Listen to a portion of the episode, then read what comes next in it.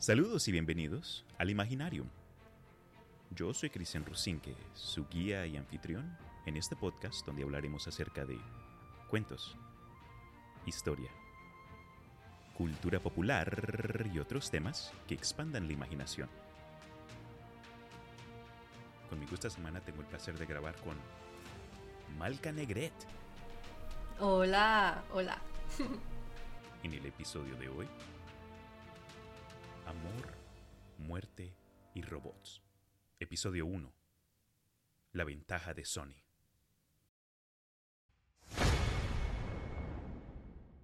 Aquí estamos una vez más, gente, y por fin la única, la generosa, la Malca decidió presentar la cara. El público se estremece. No sabes cuánta gente me ha preguntado. Bueno, fueron como dos. Pero dos personas. Millones. Te cuento, no, no, te, no te imaginas, te cuento. Dos personas me seguían preguntando que cuándo llegabas tú. Pero, Rico, oye, eh, Malca es una amiga de, de hace años. eh, con ella hemos grabado para Peor Caso. Y honestamente, mm, he estado esperando la oportunidad y creo que con el episodio de hoy y esta miniserie que voy a tratar de empezar con otros podcasters que conozco, eh, espero que te puedas unir a nosotros un poquito más a menudo, ¿no? Eso, eso. Pero entonces, Malca, ¿de qué estamos hablando hoy? Hoy estamos hablando de una antología que pueden encontrar en Netflix. Am, vamos a hablar del primer episodio, pero ush, es súper recomendada. Es, es buenísima. Definitivamente, yo acuerdo que cuando salió la serie por primera vez había tanto hype en la oficina que mis, mis, mi sentido de ser contrario dijo, no, ¿sabes qué? Eso no. Pero después le di la oportunidad al primer episodio y creo que fue el, el mejor enganche para una miniserie con capítulos que no son, no son necesariamente eh, uno tras otro. Cada episodio de esta serie es una historia totalmente única y separada de las demás y presentan un mundo, o por lo menos un, un- un- un- una mirada súper corta a un universo, a personajes únicos, a situaciones totalmente raras y fuera de lo común. Eh, es una serie de ciencia ficción con elementos de todo tipo, sean eh, eh, futurísticos, sea un, ah, un universo apocalíptico, En fin, lo que hay es jugo y estoy súper emocionado. Entonces entremos a ello, ¿vale? Sí, sí, sí. Una cosa que me gustaría añadir es am, para las personas que les guste la animación, am, parece que cada capítulo, yo la verdad no, no, no sé, pero parece como que fuera animado por un grupo diferente, porque el, el- el- el estilo del arte, o sea, todo como está hecho, no solo está hecho muy bien, pero es completamente diferente en cada episodio y las historias son súper creativas. Es, es que es que es una serie, es una antología muy, muy buena.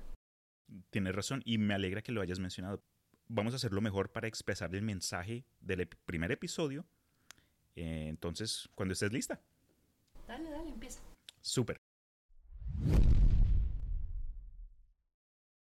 En cada episodio de la serie que vamos a cubrir en, este, en estos capítulos que, que están por venir, hay tres iconos que identifican el episodio. Es decir, tienen como una ruleta rusa con una variedad de símbolos que cambian dependiendo del episodio. Y en el episodio de hoy, el de la ventaja de Sony, son los siguientes caracteres. Un corazón, una X y una serpiente. Algo que yo interpreto como que amor, muerte y... No sé, la serpiente es como que una criatura que normalmente se le atribuyen las características, de, no sé, como se- de secretos, de misterio, como que de hay algo más en la superficie de lo que está presente. Sí, sí, además, ah, más adelante yo sé por qué hay una serpiente.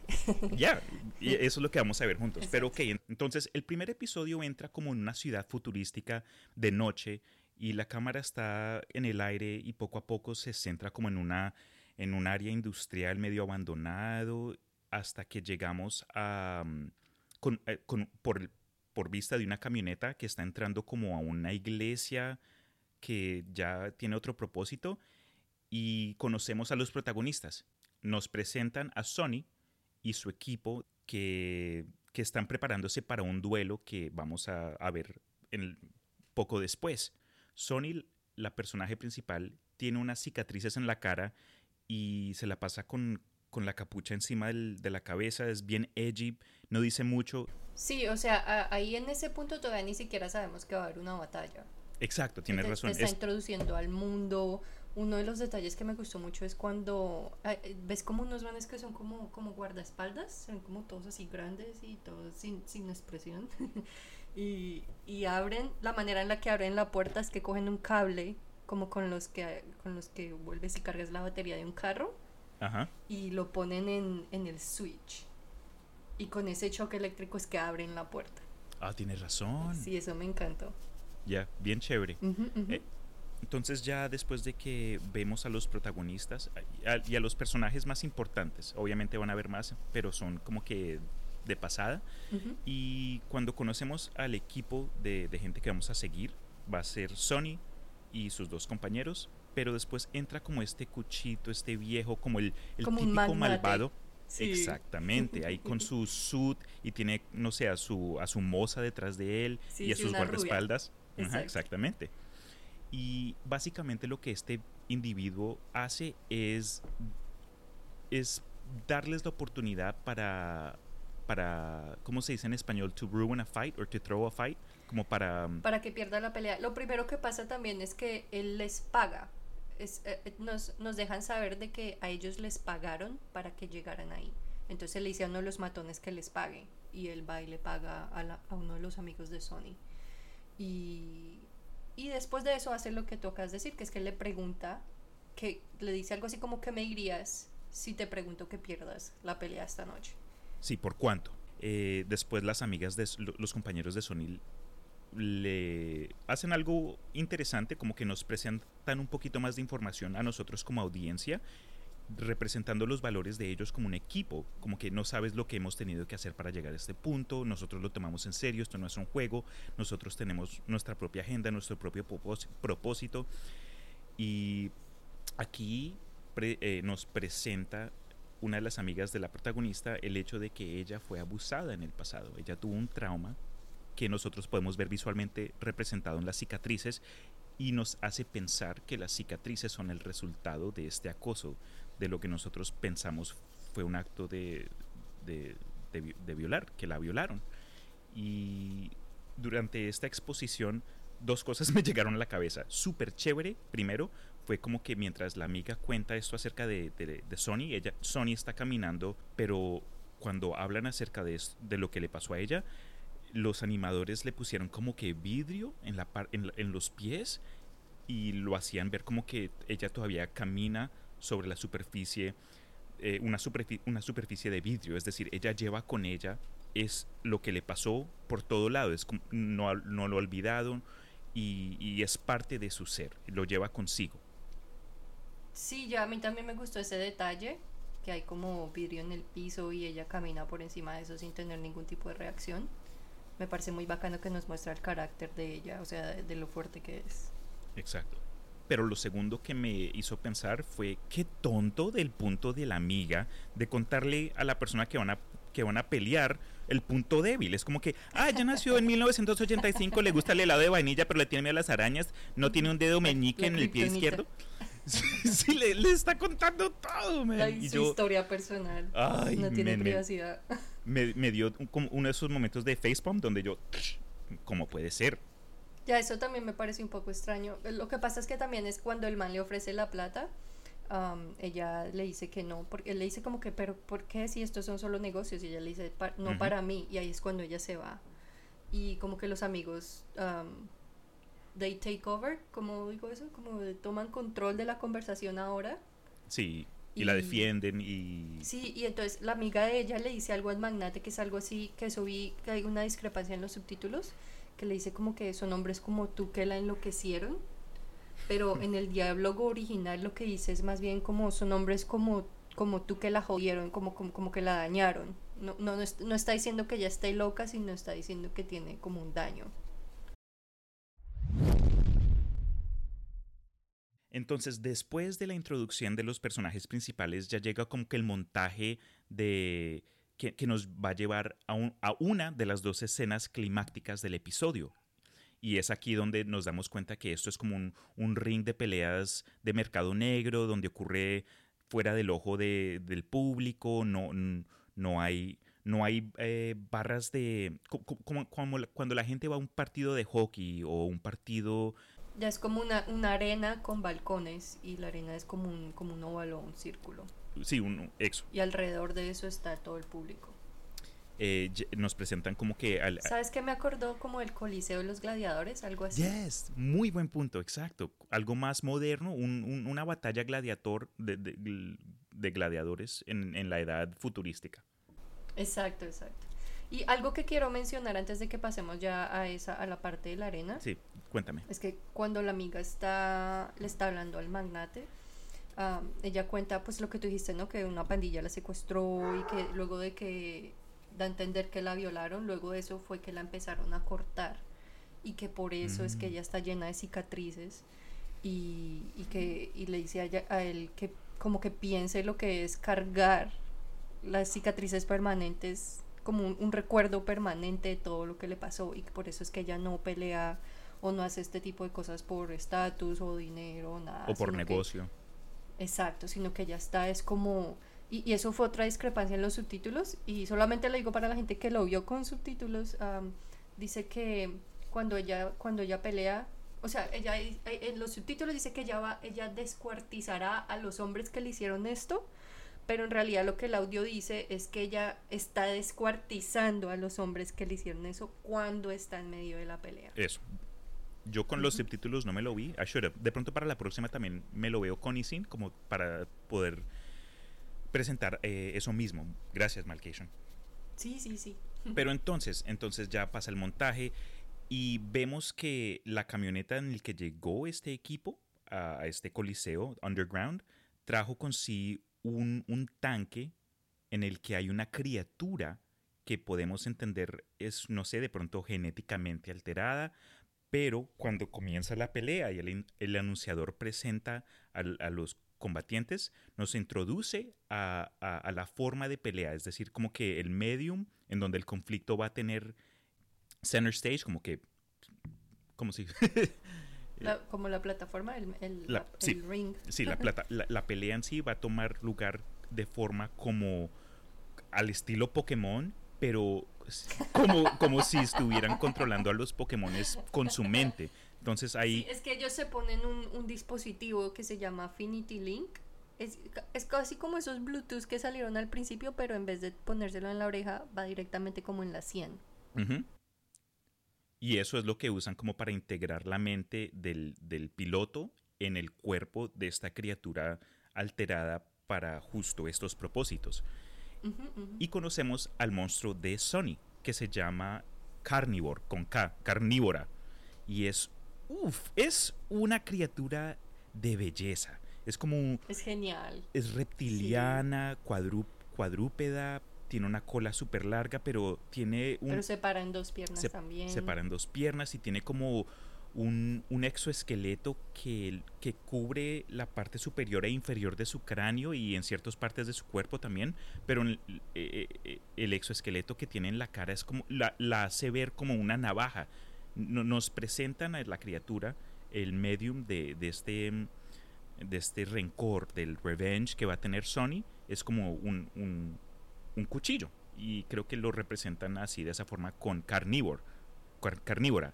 Después, el anunciador de la pelea nos presenta al equipo contrario, los representantes del magnánimo este, que es como que el, el prototipo de hombre masculino musculoso, sin una camisa por alguna razón. tatuado, súper intenso, como que, y vemos las interacciones, las interacciones de este, de este peleador con su equipo y les grita, les, les, dice, ay, pónganme ya de una vez, como que los trata como un pedo. Pero Sonic es bruto. Es un bruto, exacto. Exacto, Y al mismo tiempo, cuando nos presentan a su, a su criatura, como que a su, a, a su, a su monstruo, este se llama. Fuck. Turboraptor. Turburator, yeah, Turburator. Eh, ¿cómo se Turboraptor. Turbo, eso, ese va a ser el nombre.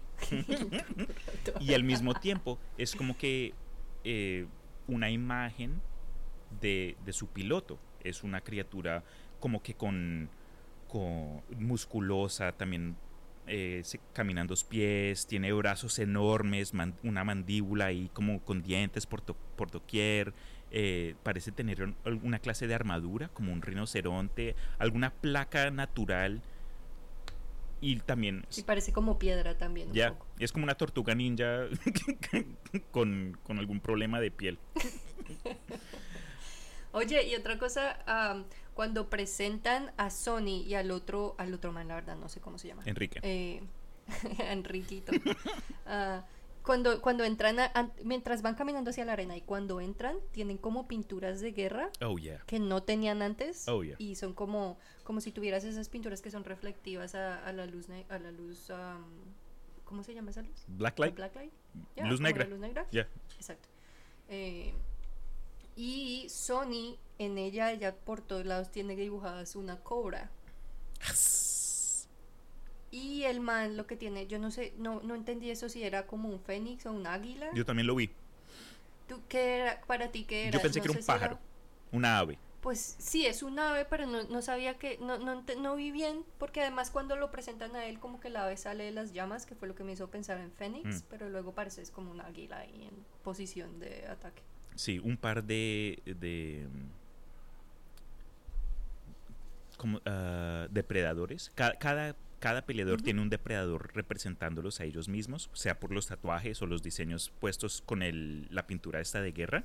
Pero ah, cuando mencionas eso, también me di cuenta, revisando el capítulo, que los colores asignados a cada peleador mm, son como que algo que nos ayuda a entender un poquito eh, el- a, a quién seguir de forma subconsciente. Nosotros solemos asignar los colores azules, los colores eh, como el blanco, el azul, el morado, como colores de ese tipo al bien y al mismo tiempo los colores calurosos como el, el anaranjado, el rojo, el café como colores de mal. Y esto está, vi- está representado en los peleadores, porque Sony está azul, blanco, como que de pie a cabeza, y el otro man, el, el Enrique, el Riquite Oeste, está como que de rojo y naranja. Después de eso que, que vemos a los peleadores, en- inicia el conflicto y cuando comienza es como que va de 0 a 100. Estos monstruos es un choque de titanes, gente. Y a mí algo que me, que me alcanzó a dar un poco de miedo porque fue tan intensa eh, estas, estos, eh, estas primeras escenas de pelea que la audiencia alrededor me dio pánico por ellos porque no tenían ninguna clase de protección. Hay una parte que carnívora le pega a- al turborator y este como que se da con una de las paredes y se, se levanta sosteniéndose a sí mismo como con una de las barandillas cerca donde está la audiencia, pero bro, está tan cerca que el- es- e- e- esas peleas deben tener eh, como que casualidades colaterales Sí. cada noche. No sé cómo no se murió alguien. Bueno, no, no sé Ya cómo murieron con- más. Constantemente mo- mo- moviéndose fuera del, Es del- como- del camino. ¿Tú has ido a, a, um, a Six Flags? es, como, es como, para la gente que no ha ido a estos centros de atracciones de animales marinos, siempre hay como que unas una sección Six de los asientos súper cerca de donde Oh. están haciendo las maniobras. que se quiere mojar ahí Eso, the splash de zone. Sí, exacto. E- El splash zone para esas peleas de criaturas es como que, ok, firma acá, firma acá, firma acá, pero vas a estar cerca de la acción. Y entonces es splash de sangre, cerebro, ahí. Y también Sí, con los trozos de, de, los propias, de las propias criaturas que están peleando. Porque, ok, al principio de la pelea, Carnívora se presenta como que está dominando la, la batalla. La Sony, cuando nos, cuando nos enfocamos en ella como la pilota, está totalmente, está en un estado zen. Está como que meditando, Sí. totalmente en calma. Yo también noté eso. Mientras que el otro, el, el Enriqueto, está súper intenso, no hace más sino gritar y salabear y, y decir ella está todo el tiempo conectada y él casi como que se desconectara Yes. solamente para parar y gritar alguna estupidez. Yes, very true, very fucking true. Y eh, Turburator le da unos buenos golpes y ya como que equilibra un poquito más el encuentro hasta que nos damos cuenta que... y esto es algo que amé mucho de, este episodio, sin saber mucho en, en contexto del universo, las reglas, eh, eh, en fin. hay una parte donde Carnívora demuestra que su cola en verdad son cuatro tentículos que se unen a formar una cola. Pero cuando los, eh, no sé, en casos de emergencia o dependiendo de su encuentro, los separa. Sorpresa. Exacto, que ¡tará! puedo, tengo más brazos o tengo más, más movilidad. Y comienzo a usarlos, no sé si se vieron el hombre araña cuando eran chicos, pero el doctor Octavio, ese, el malo del Spider-Man que siempre camina con esos tentáculos de metal, igualito, Sí. igualito. En fin, eh, carnívora Sí, y otra cosa es que los tentáculos al final tienen como unas dagas, como, como, como un uñas. cuchillo en- ya, pero largo como un cuchillo al final de cada tentáculo. ¿Te mm, puede- ¿Crees que de pronto esos fueron venenosos? No lo dijeron y nunca como que nos presentaron información, pero cree, puede ser. No Poco- sé. Podría ser. Why No, not? no mostraron nada, pero Yeah. pues ¿por qué no? Pero a continuación entonces llega una escena súper importante. Eh, el Turburator del hombre, del enemigo en rojo con las llamas y las flamas, eh, domina ella a, Car- a ella la... primero, exacto, ella primero usa los tentáculos como para subyugar al Turborator Ajá. y, y, y luego le quita la mano. Sí, con los tentáculos, eso, la cola, eh, lo domina, lo pone como en un, en un, en un, blo- en un lock y le quita el brazo, como que se lo, se lo corta. se lo corta. Y aquí es donde nos damos cuenta que el Turburator tenía un- una modificación en el esqueleto de Turburator. Él tenía una navaja hecha de hueso, como por si las moscas. Y ahora que su- Él también tiene sus sorpresas. Exactamente. Y ahora que su brazo ya fue eliminado, saca entonces este cuchillo como navaja suiza hecha de hueso y, e impala a carnívora contra la pared. Pero aquí es donde la escena toma un tono un poquito más serio. Se. eh, it slows down, como que el ritmo eh, se baja. La música se pone un poco más intensa, todo está en, eh, en slow mo, están haciendo cosas así. Y Turpurator impala el estómago de, de carnívora. Y creo que esto en sí es una representación visual a nosotros como audiencia de, de lo que le ocurrió a Sunny en su entonces. Porque es, para mí como hombre, fue como que algo, fue algo incómodo de ver porque eh, los, cuando, cuando, cuando las cámaras estaban demostrando las caras de, de estos monstruos, era como que el Turburator la estaba violando. Eso era eso. E- es- eso era, en mi opinión, lo que yo entendí. Yo no vi eso, pero ok. Pero justo después de eso, la, la cámara le demuestra la cara de, mm, de carnívora y está como que en agonía, es- es- la están atacando. Y después los ojos se le abren y con el uso de sus tentáculos y sus brazos le mueve la cabeza al Turburator para exponer su cuello y con su cabeza la carnívora y eso, eso ese ex- exoesqueleto que mencioné antes que parecía una navaja le embute su cara en el cuello y como que ugh, it was- tanta sangre dude había tanta sangre. Súper brutal no sé, no sé fue lo, lo- lo que hizo, pero si alguien te mete un cuchillo por el cuello y comienzan a hacerle ahí revoltones por dentro, eso iba a cortar algo importante. Casi pareciera como que ella lo, casi como que lo mastica por dentro para Mm, darle mm. un, un, un little una pequeña explicación a su, a su nombre de carnívora. Oh, ya, también buen punto. Ella tiene que comer también, ¿no? sí. Y entonces es aquí donde Turburator pierde, muerto, el, el- el animal, esta criatura muere. Cae. Y ahí quedó. La que gana es Sunny, su equipo, y Carnívora, obviamente. Y después la próxima escena es como que... eh, Oye, ella dentro lo de- decapita. Ella lo decapita Oh. y levanta la cabeza así como triunfante. like. Ajá. Eso, eso.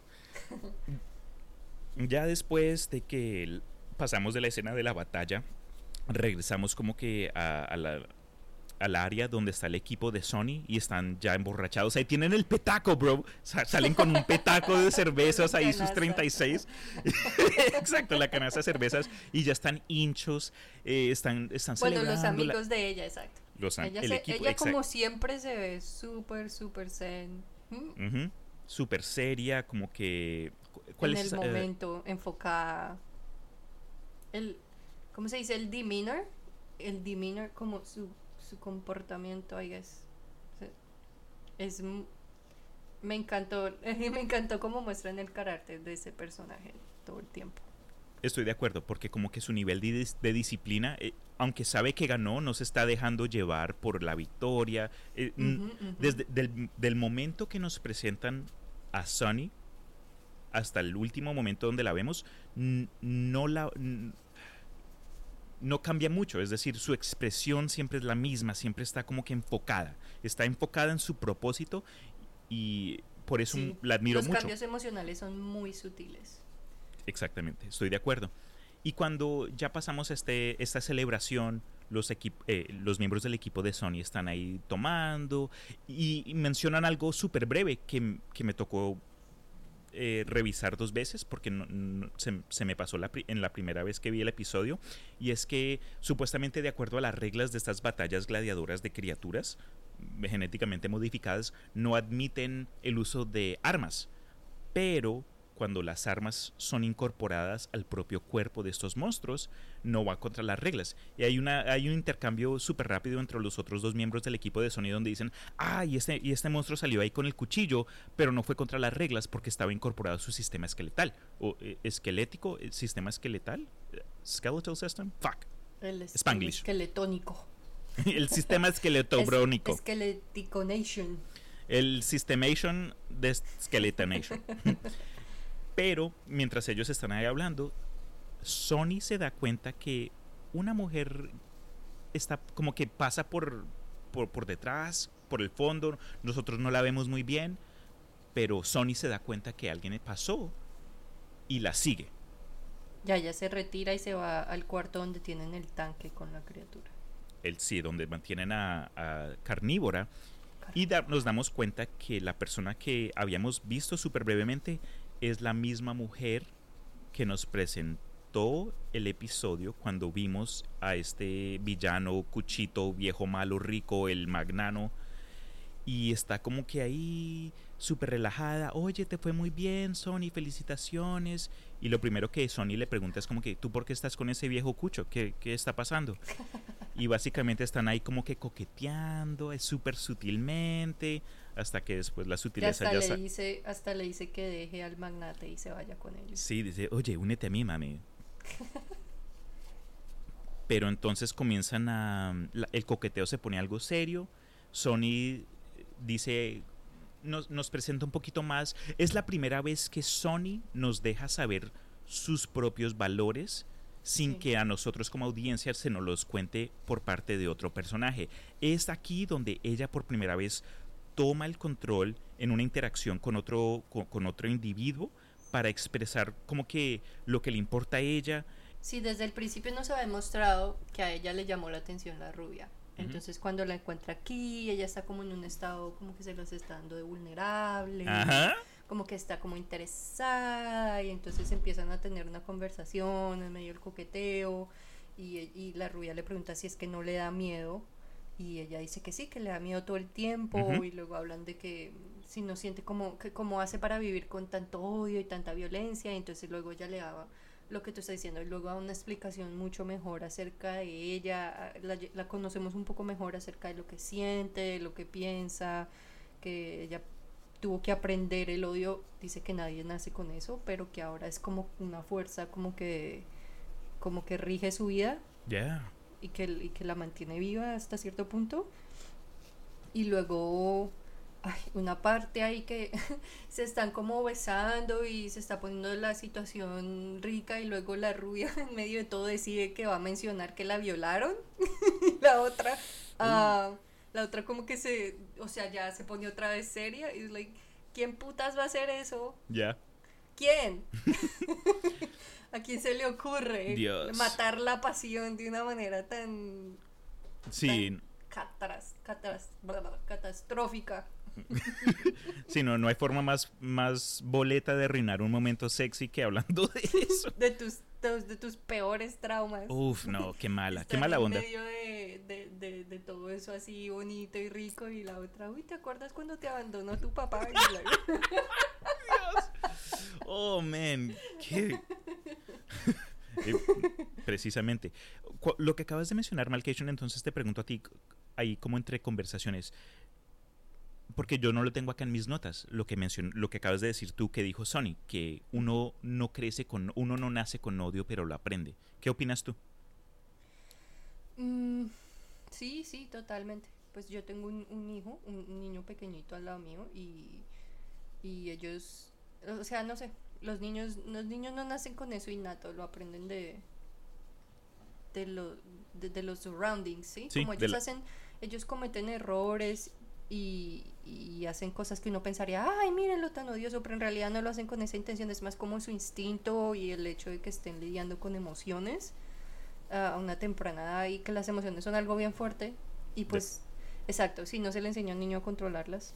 Pero en fin, yo también, yo, yo sí, en parte sí acuerdo de que eso es algo que no, no es innato. Sí, uno lo, lo aprende.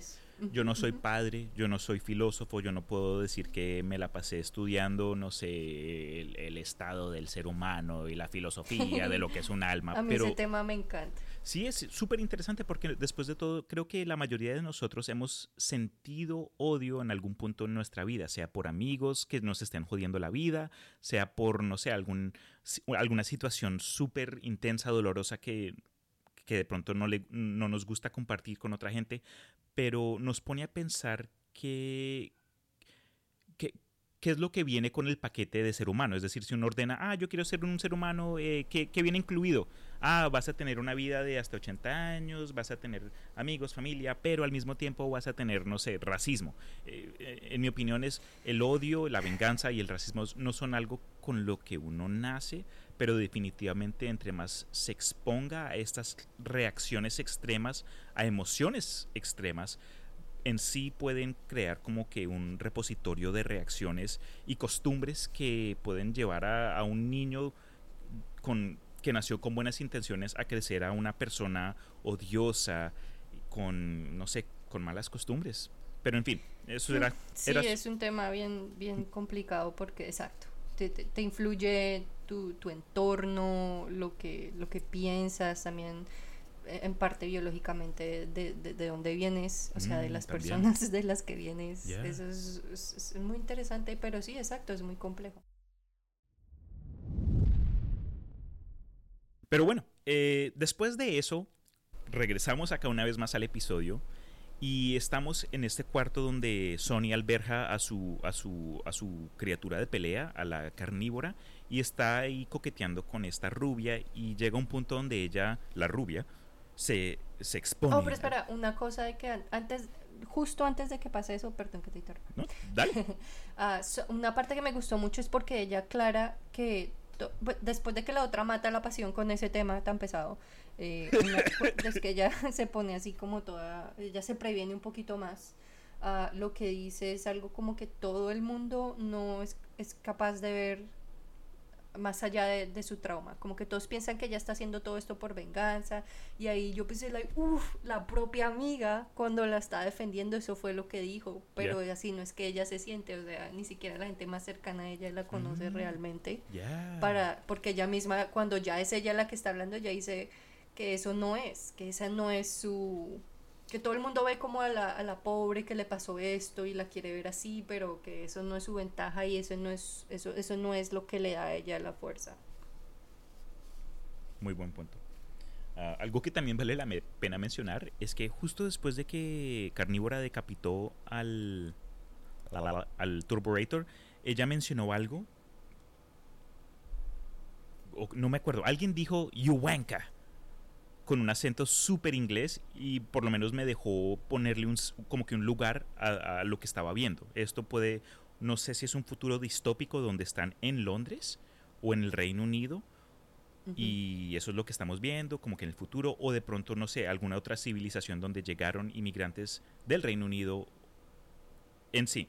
No, no es necesariamente importante, pero nos da un poquito de, de cultura, nos da como que un poquito de sensación de, lo buen escrito que está este cuento. nos demuestra los niveles. No es solo acá un episodio ahí de combate de criaturas a lo Pokémon o Medabots o Digimon o lo que sea. Es un poquito más complejo y, tiene, en sí raíces en el mundo real. Y eso me ayuda a relacionar a gente que, yo puedo pues que yo, conozco a gente de, de, esa parte del mundo, entonces como que lo, hizo sentir un poquito más concreto.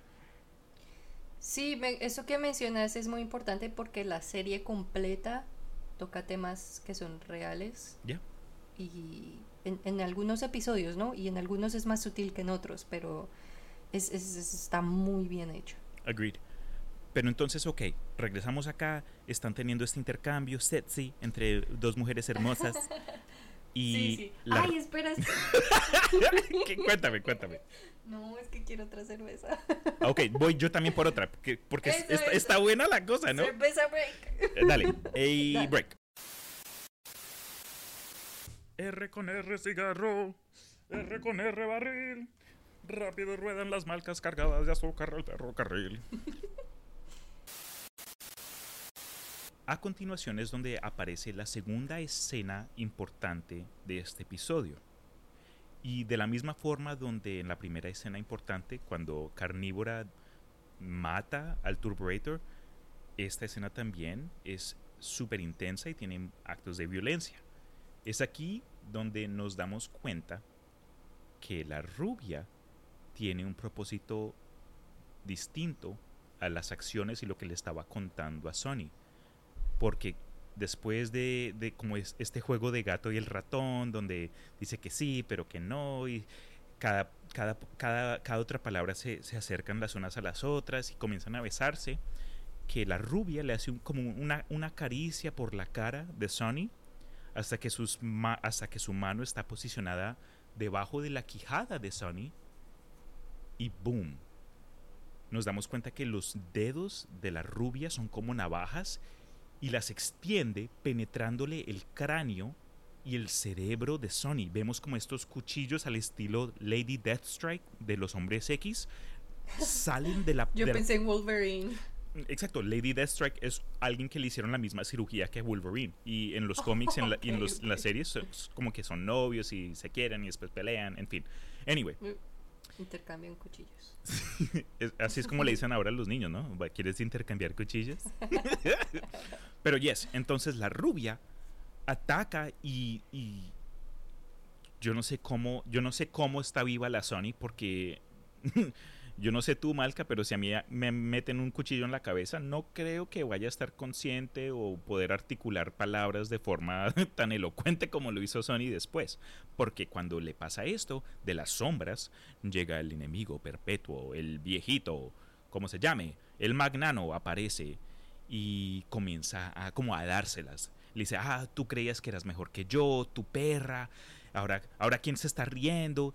Y ahora a la rubia le sale esta sonrisa bien pícara y nos damos cuenta que todo esto que nos ha presentado coqueteando con Sony era solo para bajar sus defensas y, y atacarla. Sí, porque el, el, comportamiento de la rubia, el episodio entero es como una sumisa súper delicada que no rompe un plato. Y ahora pasa a tener esa sonrisa súper macabra porque ella todavía está sosteniendo a Sony como impalada en la mano de ella y se le acerca y le lame, le, está saliendo sangre de la nariz y de la boca ella se acerca y le lame la sangre de la cara. Es como un cambio bien Súper intenso. Y a nosotros como audiencia nos deja como que al borde de las sillas, porque de, la nada uno piensa que vamos a tener una escena sexy, pero al contrario, es como que esperando una, un acto de vida, presenciamos una acción de muerte. Y es aquí donde una de las líneas súper super perfectas que Sony, ahí con uñas alargadas por su cerebro, dice algo como que, ah, qué buen truco, pero no fue lo bueno, not good enough, you know, like good trick, not good enough. Sí, y oh, oh, una cosa que me gustó, justo antes de que pasara eso, nos revelan el nombre del villano. No, me la perdí. ¿Cuál es? Se llama Dico. What the fuck? Ella le dice, ay, es que hiciste enojar, ¿cómo fue? Eh, hiciste enojar mucho a Dico, algo así. Uy, no, no, yo me reí. Estuvo perfecto. Qué nombre tan anticlimático. y luego, oh, y antes también de que ya hable, la rubia ya la tira al ya la ha soltado en el piso y le empieza a dar patadas en la cabeza. Uh, patadas no, le empieza como a aplastar sí, la cabeza. Con, con, con, los talones. Exacto, hasta que la cabeza completamente se abre, se, se sale el ojo. Sí, ahí vemos ahí un ojo. Se abre la cabeza, se la abre a, a punta de pata. Es una escena bien violenta y no es para todos. Ya, y ya, y ya el magnate y la rubia, digo, Dico. PNO. Y la rubia. están como todos triunfantes por eso esa escena es bien importante porque ellos ya están eh, y tú ya sientes la, la, energía de que ya este fue el final y este fue un episodio triste y luego de la cara así completamente casi que bueno no explotada pero se ve como si hubiera explotado ella todavía está hablando. Está hablando. y la sorpresa de nosotros fue reflejada en la cara del villano de repente la voz de Sony comienza a, escucharse por como que baffles que están posicionados en el interior de esta habitación donde mantienen el tanque de la criatura carnívora. Y como acabas de mencionar, nosotros nos llamamos la que sorpresa de que la voz de Sony aparentemente nunca estaba saliendo de este cuerpo humanoide femenino con cicatrices en la cara que nosotros hemos sido, eh, hemos estado pensando que es Sony. Y hasta que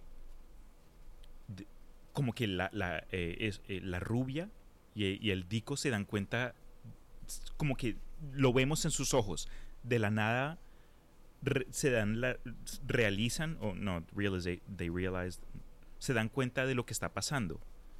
Y carnívora sale del tanque. No, no, nosotros no lo vemos, pero nos damos cuenta que ya está afuera. Y con uno de sus tentáculos le impala impala la cabeza de la rubia, como que ya no tiene ni cara, porque ahí ah, donde tenía ojos, boca y nariz, ahora hay un tentáculo como una uña saliéndole y pues sangre por todo lado. El magna, el viejo es el deco trata de, salir corriendo, pero otro tentáculo lo comienza a, a, exprimir, ¿no? lo coge y lo mantiene ahí en un en un abrazo de como que de culebra y nos damos cuenta que Sunny es carnívora y que todo esto que hemos estado viendo, e, esta historia, que el trauma, que la violación y las cicatrices, todo esto le había ocurrido era a carnívora. Y ella es la protagonista, no el cuerpo femenino humanoide que estaba entre comillas controlándola y al mismo y ahí termina. Sí, o sea, era al revés que, Exacto. ella cuenta que cuando los amigos la encontraron, lograron salvar su cuerpo, pero que en realidad ella lo que es es como, es que creo que dice algo así como que es microprocesadores, algo así explica de que ella lo que, eh, lo que hay en ese cuerpo humano es como casi que un robot y por eso es que todavía ella puede hablar, porque en realidad ella está es en la criatura. Pero entonces... Como que hubieran usado esa tecnología para haberla transferido permanentemente a carnívora. Ok, pero entonces, y, así es, ok, antes de llegar a, especulaciones y conversaciones separadas, antes de que termine el episodio, Carnívora y la voz de Sony nos dice, o, le dice al Deco, ¿Are you afraid now? ¿O tienes miedo ahora? Y después pasan a negro, entran los créditos, termina el episodio, creo que son menos de 20 minutos. Es súper intenso, súper rápido. El ritmo, las escenas son construidas de forma espectaculares. Y, en fin, así es como que concluye el episodio de forma abierta. Nosotros sabemos que el Deco no va a sobrevivir, porque si fuera yo ella, lo mato, lo mato una, dos y tres veces para estar seguro que está muerto. Como si por... Pero, pero entonces, ahí concluye el episodio, pero al mismo tiempo es algo que tienes que o no tienes, pero puedes ver varias veces y puedes encontrar nuevos detalles que pueden ayudarte como que encontrar nuevo significado en el mensaje final. Pero me hace pensar entonces, después de lo que acabas de, decir, que me hace pensar, ok, Sonny era una mujer, pero lo único que sobrevivió fue el cerebro, entonces se lo pusieron al cuerpo de carnívora. O Sonny siempre fue carnívora y todo lo que le pasó fue el cuerpo de esta criatura y la, la salvaron. No sé, no, eso no le explica. De lo que yo entendí, que exacto, puede que esté equivocada, pero lo que yo entendí es que los amigos habían encontrado el cuerpo de ella así vuelto nada y que la lograron salvar transfiriéndola a la criatura, al monstruo, sí. Por, Oh, así, por, por la misma manera en que se podían conectar, lograron hacer eso. Porque también ella también le explica ahí el, como el nombre del episodio es como la ventaja de Sony, pero no- es, es como ventaja, pero no. El Ujú. Edge es como lo que te hace superior. Bueno, sí, su- sí, es la ventaja. Y ahí él ya le dice al final que esta es mi ventaja. Que cada vez que yo salgo a pelear en el ring, estoy es peleando por mi vida. Por mi vida. No es por Porque lujo, si no es por dinero. a morir, no es como que pueden construir otra, sino que pues pierde Ya, se muere. Hasta ahí llegó. El juego de la vida. En inglés el episodio se llama Sunny's Edge. La palabra edge en inglés significa como que borde, eh, muchas veces significándose como que el borde de una navaja. En sí el episodio está lleno como de, sutilezas y peligros que no se dicen sino hasta el final. Siempre hay alguien como que con una, una daga detrás de su espalda. Ah, hay un montón de como que, no sé, de interacciones con doble significado. Es súper, uno puede sacarle análisis a lo que se dice y a lo que no se dice, a los movimientos y el estado del cuerpo. En, en mi opinión fue construida de forma bella. En sí el episodio fue una gran forma de enganchar a una di- audiencia para que siguieran viendo los episodios continuos y es por eso que vamos a continuar con más razón. episodios a continuación Es- con es- otros Yo creo que el público sabiente y que, que, le- que siente las cosas se da rápido cuenta de cuando hubo un pensamiento real detrás de lo que se creó. Y, Ujú. y tienes toda la razón, este fue un episodio muy genial para introducirlo a uno que luego que te lo ves dices, ok, quiero ver más. Y al mismo, al mismo tiempo es como que tan bueno que cuando inicias el segundo episodio y te das cuenta que no son como que historias eh, seguidas con los mismos personajes, te hace como que sentir mal. Uno quería seguir viendo lo que le pasa a Sony y al grupo, pero, Oh, sí. pero no es malo, no es malo, porque cada, cada historia casi tiene el mismo efecto. Está, está tan buen Sí, construida a la mí cosa. me encantó porque no se sentía como que le siguen sacando el jugo, sino como que Oh, es, yeah. es, es- es como un, un- un- un delivery, como un- una entrega de excelencia cada episodio y es que mejor dicho ¿Sí? Estoy, tota- estoy to- somos los totalmente de acuerdo. testigos de, de Love and Robots Somos los testículos de Love, Death y Robots. vamos a empezar una religión Sí, tú eres el derecho, yo soy el izquierdo. Ah, ok. Ah, hablando en preparación para este episodio con uno de nuestros amigos, el Christopher Kovacevic, él me mencionó que muchas de esas historias tienen eh, base en, en libros y obras de artes literarias. Y me doy cuenta acá que Sonny's Edge está basada en un universo escrito por un autor llamado Peter F. Hamilton. Pedro F. Hamilton. No, mentira, Pedro no. Peter, Peter F. Hamilton. La historia de Sonny's Edge tiene lugar dentro del universo más grande de la Confederación de Hamilton, una historia futura que comenzó en la disfunción de la realidad de 1996. Las historias cortas de esta colección tienen lugar en esa misma historia, en el contexto del universo ficticio más grande, la historia de los duelos horribles entre bestias mentalmente controladas por humanos hace referencia al gen de afinidad que permite la vinculación mental. Todo eso es en gran medida incidental a la historia de Sonny, pero hay para más y mucho más que nos pueda rellenar el mundo. Eh, en fin, si les interesó este episodio y les gusta la literatura, busquen este libro por el autor recién mencionado si les desea, si, si desean rellenar un poquito más este mundo. Pero con eso dicho, lo último que quiero mencionar es que la la que bla bla bla bla bla la alegoría que yo le saqué a este episodio fueron varias cosas, como que los actos de violencia, la venganza, en sí tuvo un mensaje feminista que no, no, no, no, al revés. Al principio yo pensé que era un mensaje feminista, es decir, como que, you know, girl power, las mujeres pueden ser mejores que los hombres o iguales, pueden tener este nivel de, al- de alta competencia en eventos que se consideran como que exclusivos para el prototípico macho, musculoso, con esteroides y que no hace más sino gritar. Pero creo que entre más lo veo, más me doy cuenta que el mensaje no es necesariamente de feminismo, aunque sí, obviamente está influenciado por eso, pero eh, es algo más, no sé, más complejo, con niveles que hay que que hay que desmenuzar si uno quiere entrarle y sacarle el jugo. Me lo- me- creo que me la puedo seguir viendo, solo el primer episodio, una vez al mes y le puedo sacar nuevo contenido. Pero, en fin, ¿tienes alguna? Sí, sí, yo creo que am, para añadir a lo que estás diciendo, una de las cosas buenas de este episodio es que, exacto, no tiene solo un mensaje, está tocando muchos temas Oh, ya. al mismo tiempo. Y creo que... Entonces tiene jugo para sacarle ¡Ju- ju- ¡Jugo! lo que quieres. Pero bueno, gente, entonces con eso no los voy a mantener acá escuchando, es- escuchándonos acá, tratar de, de ver qué más podemos sacarle entre cervezas al episodio. Entonces, muchísimas gracias por unirse a nosotros. Gracias a ti, Malca, porque yo sé que siempre que estás acá, sea para Peor Caso, sea para el Imaginarium, para lo que sea, siempre la, la gozamos. Entonces, eh, un placer y me despido por ahora. Sí, gracias por invitarme. Hasta luego, gente. Cuídense. Chao. Chao. 3, 2, 1.